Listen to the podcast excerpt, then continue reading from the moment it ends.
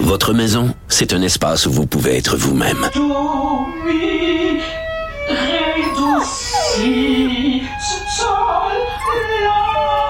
Elle mérite d'être bien protégée et vous méritez d'être bien accompagné. Trouvez la protection la mieux adaptée à votre maison avec Desjardins Assurance et obtenez une soumission en quelques clics sur desjardins.com.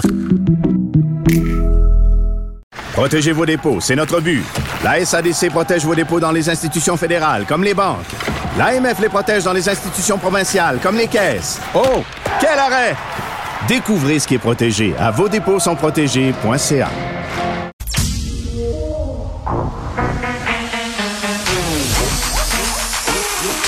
Elle a une opinion sur tous les sujets.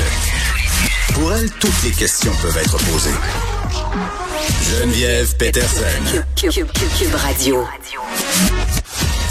Salut tout le monde, bienvenue à l'émission. Écoute moi je réalise que j'ai pas comme ajusté mon micro après le passage de Benoît Dutrisac, donc je suis comme dans une position vraiment très très bizarre euh, pour animer. Et Benoît a des petites habitudes quand même, c'est très très cute. Quand il a terminé, il accroche ses écouteurs, comme s'il punchait en sortant de l'usine. Je trouve ça très très attachant. Donc voilà, trêve euh, de baliverne des sujets qu'on va aborder aujourd'hui. La police qui a envoyé la police d'Ottawa une missive à nos manifestants, les intimants très poliment de quitter maintenant. Euh, je ne sais pas si ça va faire une différence. Je sais par contre que l'ambiance là-bas n'est pas nécessairement à la fête. Euh, il y a de la tension dans l'air et malheureusement, mon collègue Yves Poirier qui s'est encore fait brasser par des manifestants aujourd'hui, intimidés euh, pendant qu'il essayait de faire son travail, de rapporter ce qui se passe donc à Ottawa. À mon collègue Mario Dumont, là, ça s'est passé sur les ondes d'LCN. Vous aurez compris.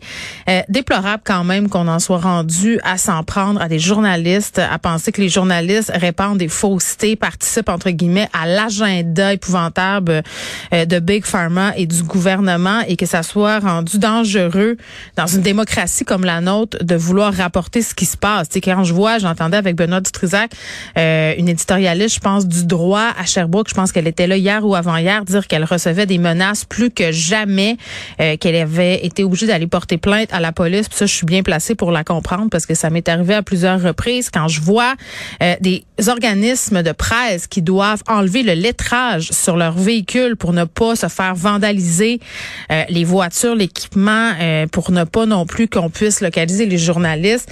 je me dis qu'on est rendu très très mal en point. Que la démocratie là, ceux qui manifestent pour la liberté là, ben la liberté ça va dans les deux sens et l'exercice démocratique c'est aussi de se dire que les journalistes ont le droit de rapporter ce qui se passe sans avoir peur pour leur sécurité, pour leur intégrité physique et mentale. Parce qu'on parle beaucoup là de ce qui se passe avec Yves Poiré, des images qu'on a vues, c'est sûr que ça frappe, mais le nombre de courriels qu'on reçoit, euh, des menaces, des propos fallacieux, des insultes, euh, puis vous le savez, quand on est une fille, là, les insultes, ça tourne souvent autour de notre sexualité. On aura beau dire qu'à un moment donné, il faut pas les regarder. On aura beau dire que ça vient avec la job, mais je m'excuse pas à ce point-là. Moi, j'ai pas signé pour recevoir à chaque jour des courriels comme quoi je suis une grosse vache, que je suis une mal baisée, euh, que je devrais subir un procès, qu'on devrait m'enlever mes enfants.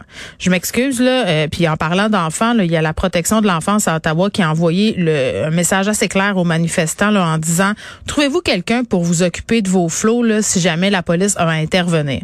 Et euh, je trouve ça quand même pas mal assez intéressant qu'on ait fait ça parce qu'on avait des leaders complotistes qui depuis des jours demandent aux manifestants de se rendre à Ottawa avec leurs enfants pour servir de bouclier humain. Ça, c'est moi qui l'ajoute, là. C'est pas ça qu'ils disent, mais c'est ça que ça veut dire. Des enfants comme bouclier humain. Donc, ceux qui restent à Ottawa en ce moment, là, ce sont les défendeurs d'aucune liberté. Au contraire.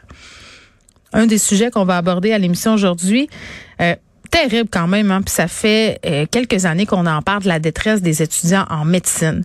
Euh, leur santé mentale qui est mal en point, notamment à cause des conditions de travail, de la pression qui est toujours plus grande. Et bon, je vais parler à deux étudiants en médecine et je vais être curieuse de savoir euh, si les choses, s'ils ont espoir que les choses s'arrangent. Parce que on a un gouvernement Legault qui répète souvent en point de presse que c'est important qu'on considère la pression qui est mise sur le personnel de la santé, qui parle aussi d'à quel point euh, les effectifs en ce moment, puis pas seulement les médecins, tout le monde qui travaille dans des établissements de santé sont un peu au bout du rouleau. On parle d'une réforme euh, du système de la santé, des façons de faire. Euh, est-ce que ces étudiants-là ont l'impression qu'ils vont être intégrés dans l'eau aussitôt que pendant leur formation, pendant leur internat, et que ce système-là dans lequel ils vont aboutir dans pas longtemps va leur offrir un milieu de travail sain où ils pourront soigner des, des patients de façon décente? Puis moi, quand je lis dans l'article La Presse une citation comme celle d'une jeune étudiante en médecine qui dit, moi, j'aimerais pas ça que ma mère arrive à l'hôpital puis se fasse soigner par un médecin qui est dans mon état, je trouve que ça parle particulièrement. Donc voilà, on parlera de ça. Puis pour rester dans le sujet de la médecine, euh, le, temps d'attente en chirurgie, le Christian Dubé, je l'entendais tantôt dire que la priorité sera donnée aux gens qui attendent depuis un an et plus. C'est le cas d'un invité qu'on aura un peu plus tard à l'émission.